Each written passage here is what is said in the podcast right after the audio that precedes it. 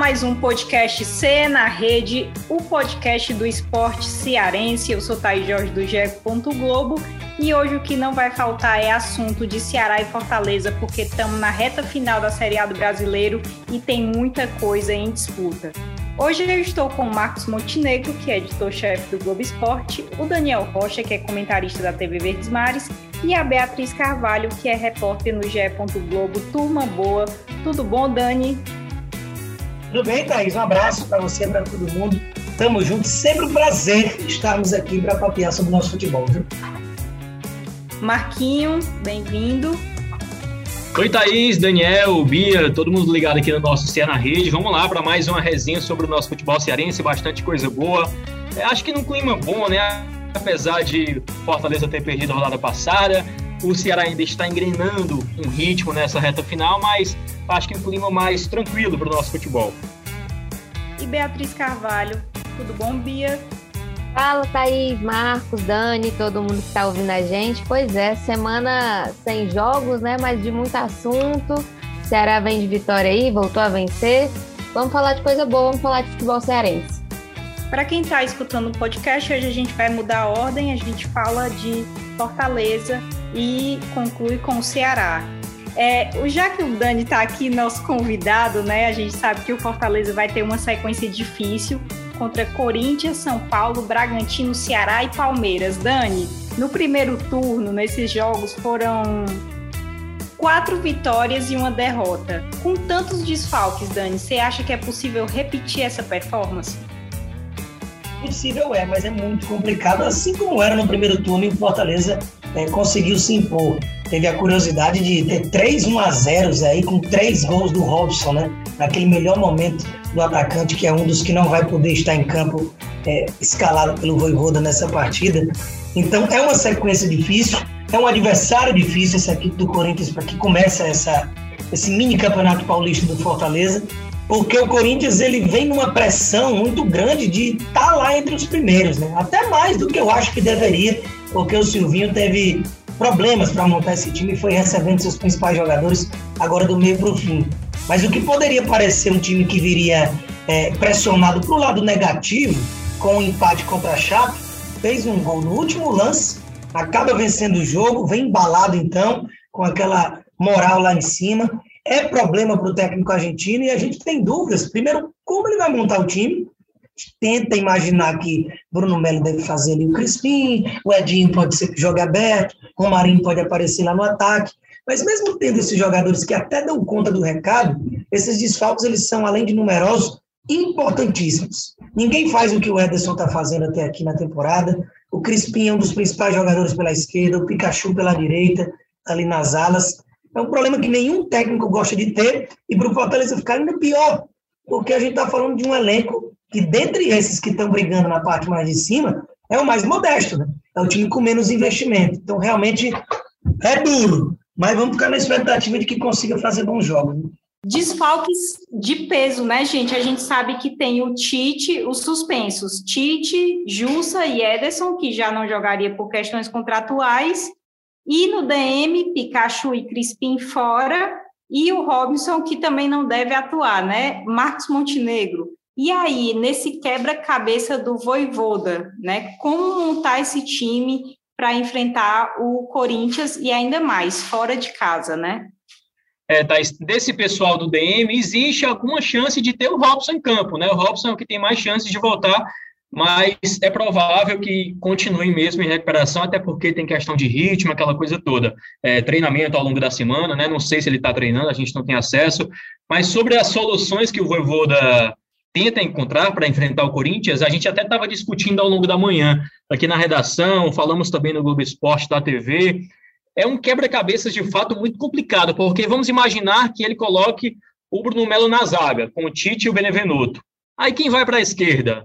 Para a esquerda tem pouquíssimas opções, porque não tem o Crispim, o Oswaldo pode ser uma alternativa, o Edinho vai para a esquerda. O Edinho, o Oswaldo vem sendo utilizado nos últimos jogos entrando no segundo tempo. Não sei o que o Voivoda está pretendendo, planejando para esse atacante. Mas são pouquíssimas alternativas que ele tem para esse setor do campo. Se o Edinho for para a esquerda, quem fica na direita? Daniel Guedes. E mesmo que o Edinho fique na direita, é, quem vai fazer o ataque ali se o Robson não for a campo vai ser o David e o Elton Paulista, um, um ataque menos móvel, ou David Romarinho, Romarinho vai para a esquerda também. Você está entendendo o tanto de problema que tem? O Ronald poderia ser uma opção para a esquerda, mas ele não tem volantes basicamente para o banco de reservas ou para compor o meio campo, né? Já que só tem o Ronald, Felipe, o Ederson e o Blanco que nem é utilizado. Você está entendendo como é complicada a situação?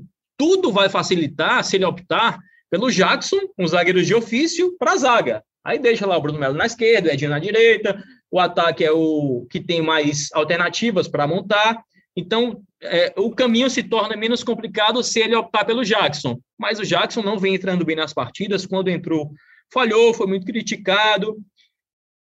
Eu não queria estar na pele do Voivoda nessa situação, não. Mas, independentemente do time que ele for montar, ele tem que ser muito competitivo é, contra o Corinthians, porque mesmo passando dificuldade contra a Chapecoense, o Corinthians cresceu bastante com os reforços que chegaram, super reforços, super estrelas, né? Renato Augusto, Juliano, Roger Guedes, nem se fala, que fez o gol da vitória em cima da Chape. Vai ser uma missão complicadíssima.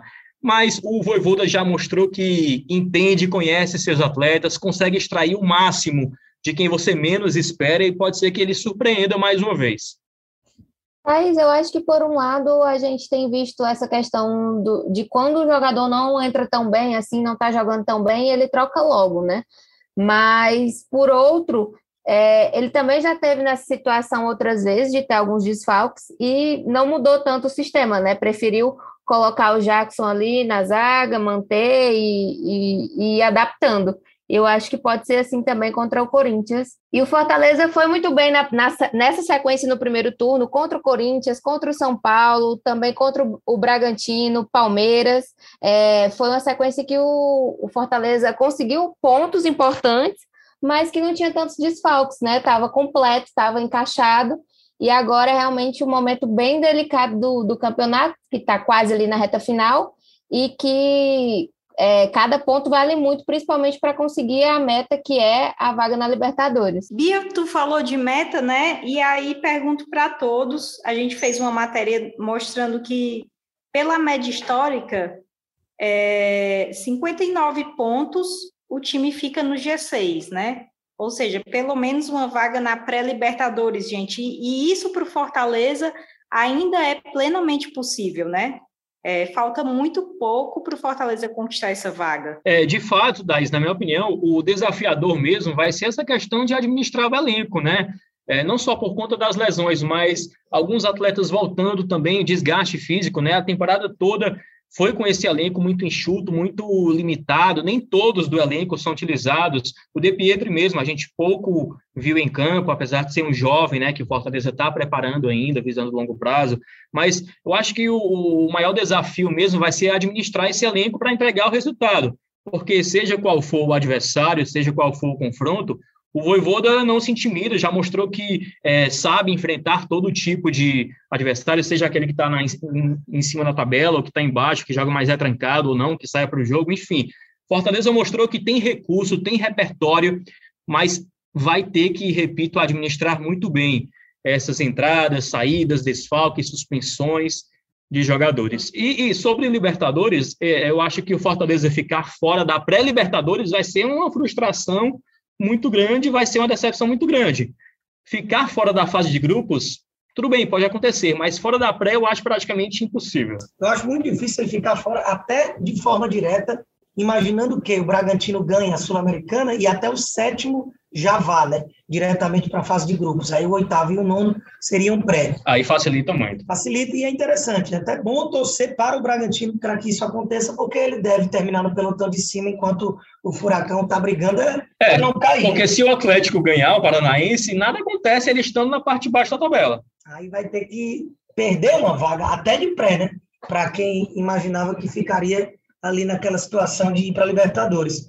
A questão é, que me preocupa de verdade é porque essa reta de campeonato, ela tende, todo ano, normalmente, ela é sempre mais complicada, porque todos os times estão brigando ali naquela reta final por alguma coisa ou por título, ou por escapar da negola, ou por competições internacionais, então sempre acabam se doando mais. Então, que já seria mais desgastante para o Fortaleza, por ter um elenco menos qualificado, por ter um elenco de menor investimento, do que os gigantes que estão brigando com ele mais na parte de cima, você ainda tem que colecionar esses desfalques, não só por suspensão, mas lesão. No mesmo jogo, perder o Pikachu e Crispim são as piores baixas que poderia ter nesse meio campo do Voivoda, junto com o Ederson, que já não jogaria de qualquer forma contra o Corinthians por questões contratuais. Só te interromper, Daniel, o Crispim é o principal garçom, né? O líder de assistências do time e um dos principais do campeonato. E o Pikachu é só o artilheiro do time junto com o Robson no campeonato.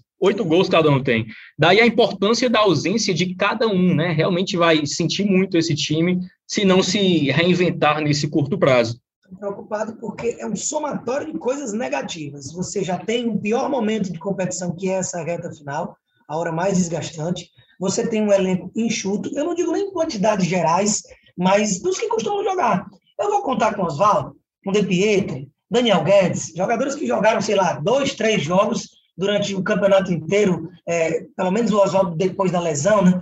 Então, assim, é, dos que ele costuma utilizar, dos que entram, ouvir e mexem são titulares, é um número muito reduzido. Então, você ainda perder, e com a sequência de adversários, um mais complicado do que o outro, é, eu estou muito curioso para ver como o Voivoda vai conseguir se desvencilhar de tanta adversidade. Né?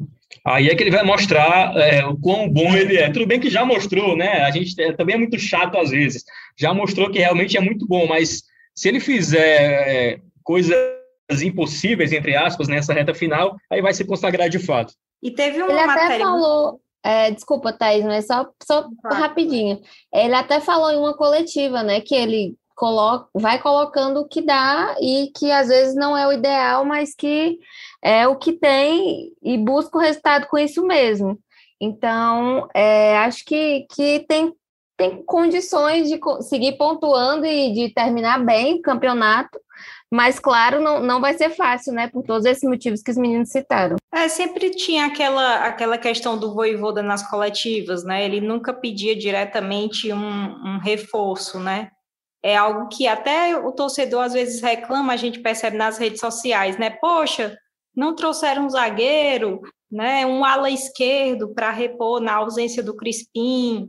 É, as pessoas falavam muito e aí na reta de final do campeonato parece aquela coisa, né? Aconteceu mesmo, né? E lembrando então... que Fortaleza até tinha Carlinhos, tinha o Quinteiro, apesar de o Quinteiro estar fazendo o que fazia. É, vim fa... Luiz é, Henrique, pois é, Luiz Henrique tinha mais peças e o Fortaleza fez foi liberar essas peças. Exatamente, e as peças que chegaram, assim, não renderam tanto, né, gente? O próprio Ângelo, assim, na, na partida contra o América Mineiro, é, até dar aquela assistência, assim, foi uma participação muito, muito, muito apagada, assim realmente ele foi coroado com aquela assistência assim no fim, antes de sair, mas é, é incrível, assim, ele não consegue render bem, né? E, e eu, eu, acho que o Fortaleza, pelo menos essas peças que chegaram, elas, elas ficam mais abaixo, né? E até o Gustavo Blanco também, que quase não atuou na temporada, chegou no início, né? Tem alguns jogadores aí que a gente ainda não viu muita coisa e que saiu depois, né? Que jogadores Sim. que não chegaram nem a, a, ser relacionados, né? Também, gente. Pois é, teve muito. Se firmou naquele grupo que deu certo e apostou naquilo ali, e agora vai, vai pagar um certo preço, né? Porque não vai poder contar. E o Wellington nem? nem ninguém nem viu, nem como viu. disse Celine. Exatamente, são, são vários nomes que não chegaram nem a ser relacionados. Mas assim, Thaís, sendo, sendo um pouco advogado assim, da situação, é, eu acho que o Wellington Nem, Isaac, esses atletas que a gente está falando que não renderam ou não estão rendendo, entram naquela margem de erro que a diretoria tem direito de, de ter, digamos assim, né? Porque a gente criticar essa diretoria pelo que tem feito é muito complicado, né? A campanha que está fazendo Fortaleza. Então, esses erros, entre aspas, entram naquela margem possível que dá para descontar. E eu faço outra defesa aqui com relação ao Angelo Henriquez. Eu até acho que ele tem muito potencial, ele parece ser de fato um, um, um bom jogador, fez gol, muitos gols nos outros times por onde passou, mas eu acho que ele também é prejudicado pela falta de, de ritmo que o ataque do Fortaleza não consegue ter, pelas muitas mudanças que o Voivoda faz nesse setor ofensivo. Ninguém sabe quem são os atacantes do Fortaleza. Hoje a gente sabe, talvez, que o David já é titular porque vem jogando muito bem. Mas quem é a dupla dele, ou quem é o, trio de ataque, digamos assim, já que é um ataque muito móvel ali, um esquema muito é, flexível. Eu não sei qual é o ataque do Fortaleza. Então, o Angelo Henrique entrando em um jogo a cada três, ou em dois jogos a cada três jogos, e ter ritmo, conseguir é, é, apresentar um bom futebol, fazer seus golzinhos e mostrar o seu futebol, é muito difícil, muito complicado a gente julgar o atleta nessa situação. E eu digo com relação aos outros atacantes também que entram. Né? O Wellington Paulista é porque é, uma, é, é um abençoado, entra e faz gol doidado. Mas. Tá devendo, faz tempo. É, pois é, mas como é que a gente vai cobrar um atleta desse? Tá entendendo, Daniel? É difícil, porque outra coisa que costuma acontecer que é o troca-troca ali dessa dupla, né? o Evolta dificilmente joga dois jogos seguidos com a mesma dupla. Você, na, na rádio, por exemplo, a gente tenta adivinhar e só acerta se for no bambo, né? como a gente diz aqui, porque ele não tem critério, não, não consegue de, detectar quais características de atacante ele costuma usar contra determinado tipo de adversário. Ele troca mesmo todo jogo, o Ângelo entra dentro dessa dança das cadeiras, mas eu acho que essa mudança frequente, ela te distancia até de encontrar uma dupla que encaixe uma frequência maior. O próprio Wellington, que era um titular absoluto nas duas últimas temporadas, está é, com pouca minutagem nesse, com o Voivoda. E tá, não faz gol a mais de um turno. O Igor Torres também, que entrava bastante antes, né? E fazia gols. Parou de entrar, quando entra também não consegue render. É complicado a gente fazer uma avaliação de atletas individuais desse setor do Fortaleza no ataque. E também considerando, né, o que eu ia falar antes, considerando que não foi o Voivoda que montou esse elenco, né, já recebeu um elenco pronto, as peças que chegaram foi, foram com é, a, a, aprovação dele, mas eu acho que você chegar, pegar um elenco já pronto e fazer o que ele está fazendo, isso aí é sensacional. É, eu até vi, Thaís, desculpa te interromper, eu sei que estou falando demais, mas desculpa te interromper. Até vi algumas pessoas falando na internet, essas coisas de torcedores, né? Agradeçam ao Enderson Moreira que montou esse elenco. Exatamente. Então, olha aí, o Enderson vai, vai subir com o Botafogo e ainda vai ter o crédito. Vai para a Libertadores. Do Fortaleza na Libertadores, possivelmente. E aí a gente muda aqui o nosso assunto e vai falar agora do Ceará. Ceará que vem de uma vitória excelente contra o Fluminense, né? Com o gol do Vina, que voltou aí a marcar. Beatriz Carvalho, aí eu te pergunto, única mudança mesmo vai ser a entrada do Igor no, no lugar do expulso Gabriel Dias, né, do suspenso, é, não tem muito mais o que mudar, né, no, no Ceará, ou Bia? Isso, Thaís. Assim, o Kleber volta a ficar disponível, mas eu acho que o Thiago Nunes não vai mexer tanto assim no time, até porque pela primeira vez ele repetiu a escalação, né? Que era uma coisa que a gente vinha comentando bastante, que ele sempre estava trocando, estava estudando ali, é, e que, que, enfim, deve ter encontrado um modelo ideal e é aquela coisa que a gente já dizia: o Ceará, jogo após jogo, fazia boas apresentações, mostrava uma evolução, mas faltava ainda a vitória para convencer de vez. E a vitória veio contra o Fluminense ainda da maneira que foi, né? Que foi extremamente dramática, com um jogador a menos.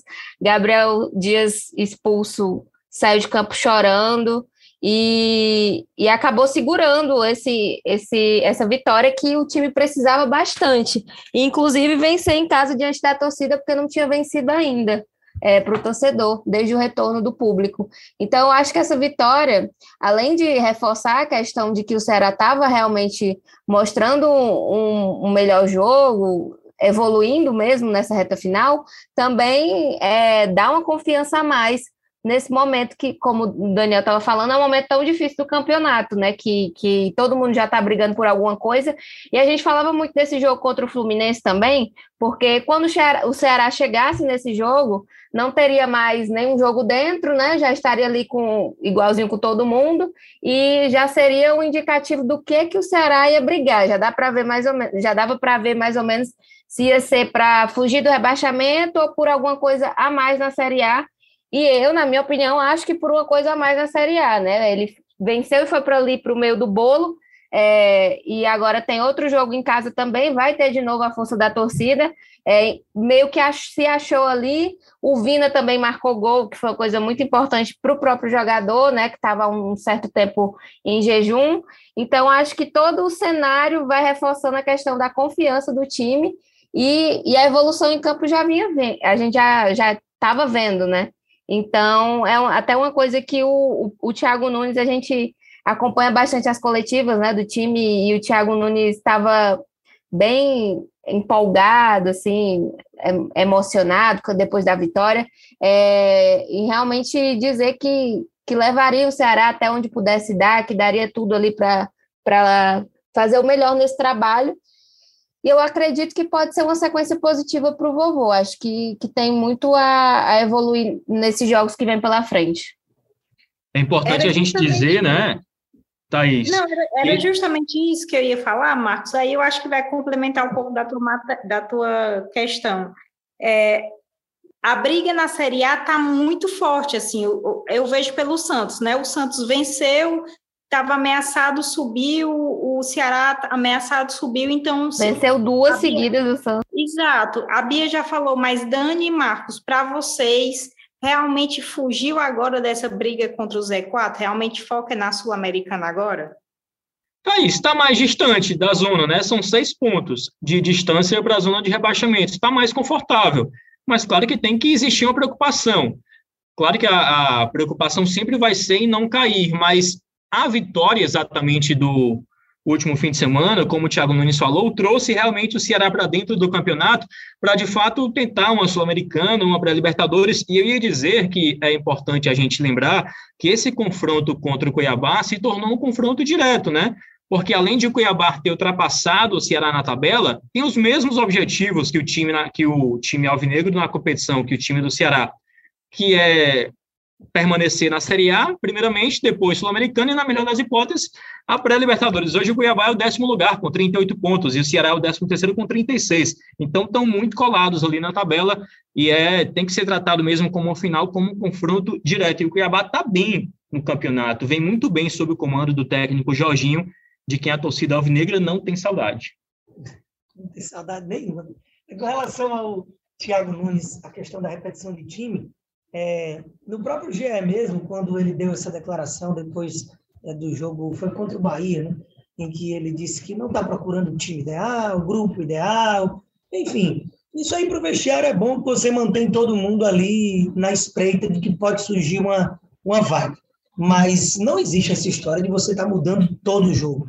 Todo time do mundo que tem sucesso tem a sua base. Você muda um ou outro ali por necessidade ou característica de jogo, mas você mudar na zaga, mudar balanço, mudar lá na frente para toda a partida, você não encontra um padrão de jogo. Então, isso não era um caminho muito interessante. Então, eu acho que o Thiago falou isso realmente só para é, motivar todo mundo. E já está ficando claro, a gente confirma nesse jogo contra o Cuiabá, se for a base repetida, vai ter que trocar só o Gabriel Dias por suspensão, de que ele achou o time. E eu realmente gostei. Tem ali alguns fatores. Você queria briga de Gabriel Lacerda como titular, mas Luiz Otávio e Messias não tem como você é, dizer que não pode ser esses dois a dupla titular. Insistiu no Vina, que está começando a querer acordar para a vida. Lá na frente, você tinha o Jael brigando com o Clebão. Clebão é sempre aquela entrega, mas não faz gol. Então, fica na expectativa de um cara que tem um pouco mais faro. O Lima no banco é talvez algo que mais eu não concorde. Mas o Eric está bem. Mendonça está voltando também a acordar para a vida. Então, se ele confia nesses atletas e quer dar continuidade, a gente está vendo uma evolução, por mais que ainda é pequena, acho que o caminho é esse mesmo. É, eu acho que a maior crítica por parte da gente da imprensa, né, Daniel, da gente da imprensa com relação ao trabalho do Thiago Nunes até o jogo anterior do Fluminense contra o Bahia, os outros anteriores, era que mesmo o time indo bem, ele fazia modificações para outra partida. Mesmo um atleta jogando bem, no outro jogo ele não estava escalado. Então a gente não entendia qual era o critério utilizado pelo Thiago Nunes. Então, uma vez que o Ceará foi bem contra o Fluminense, tende-se a pensar que ele vai repetir o time contra o Cuiabá, né?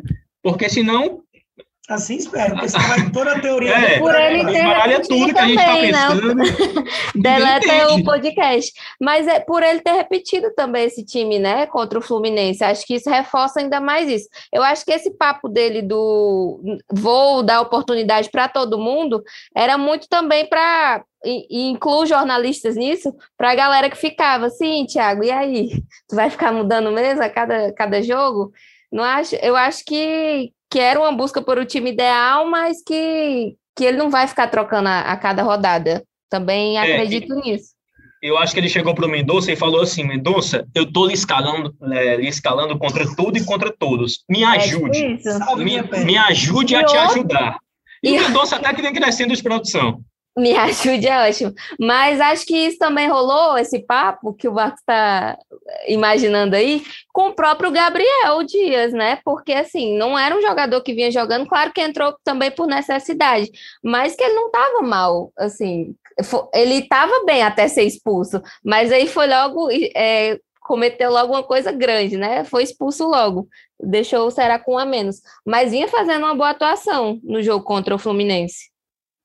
Vinha sim, vinha sendo muito aplaudido, né? Vinha sendo real, vinha jogando mesmo bem até a expulsão, que para mim foi, foi uma expulsão justa, né?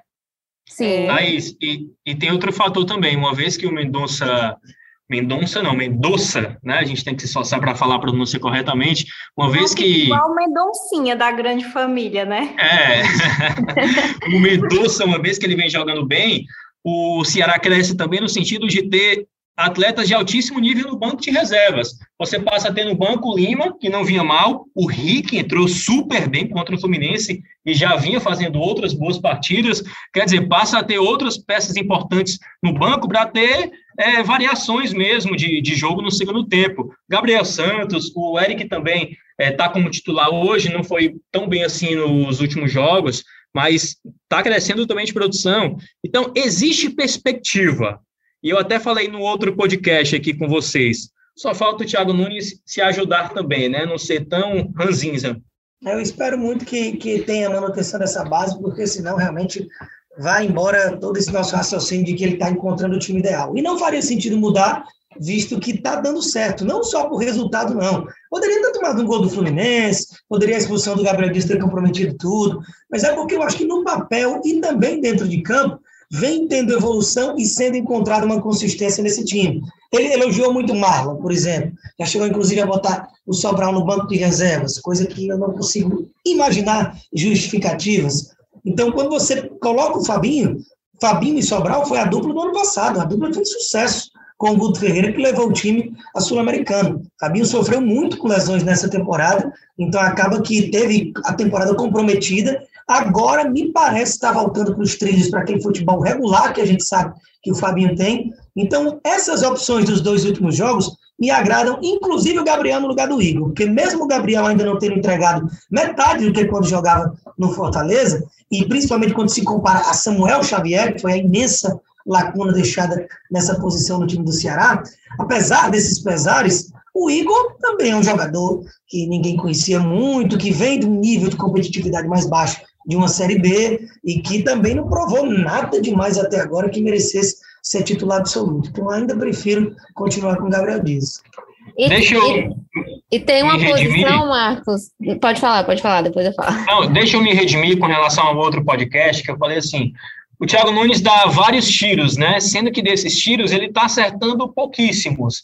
Mas deixa eu ser justo, porque ele deu um tiro muito certeiro e que tem pesado muito a seu favor, a, parece que trouxe a sorte junto consigo, que foi a escalação do João Ricardo.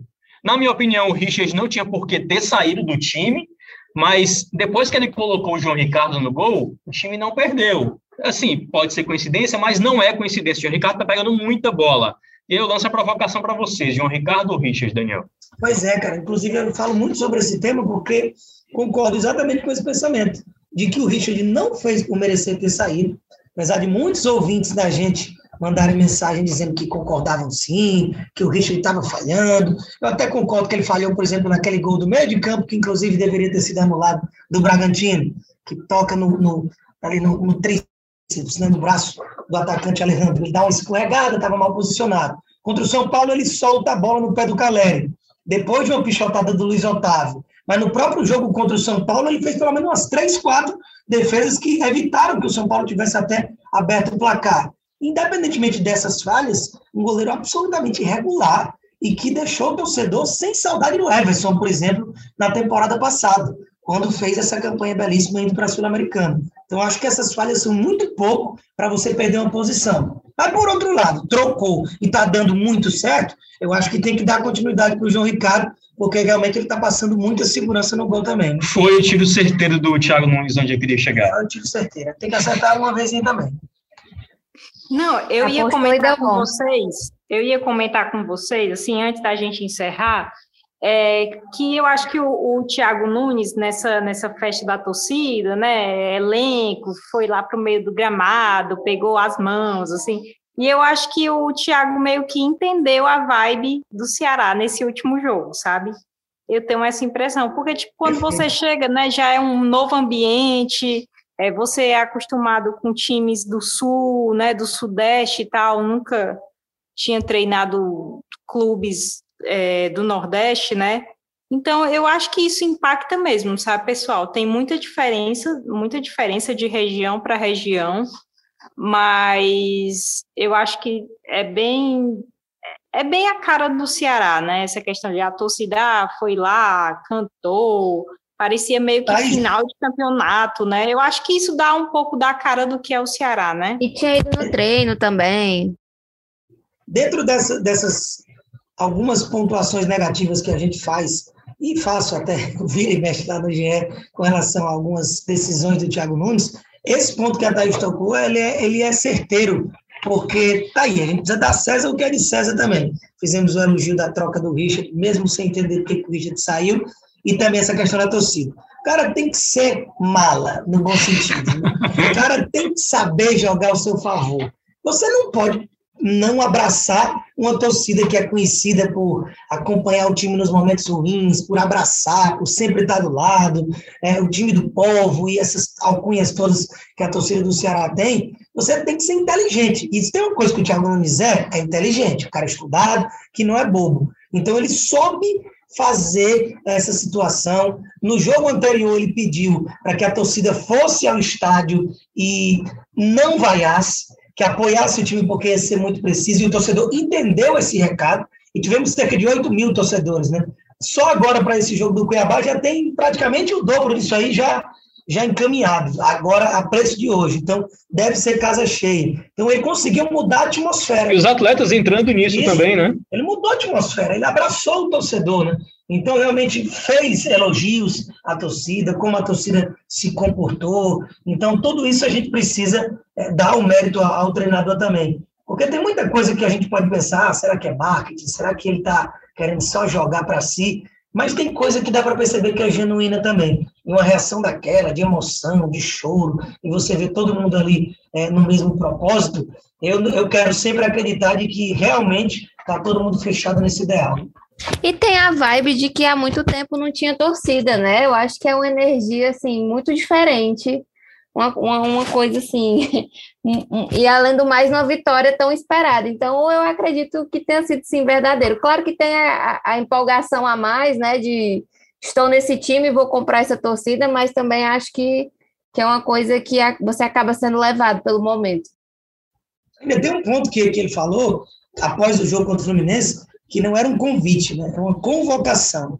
Ele estava convocando a torcida a abraçar o time mais uma vez no jogo contra o Cuiabá domingo. Então tá sabendo fazer direitinho. E é isso, no final de semana a gente vai acompanhar os dois jogos, né? O Fortaleza contra o Corinthians no sábado, 5 da tarde, e o Ceará contra o Cuiabá no domingo, às oito e meia da noite. Lembrando que teremos o tempo real, Premier, Globo Esporte, né, Marquinho?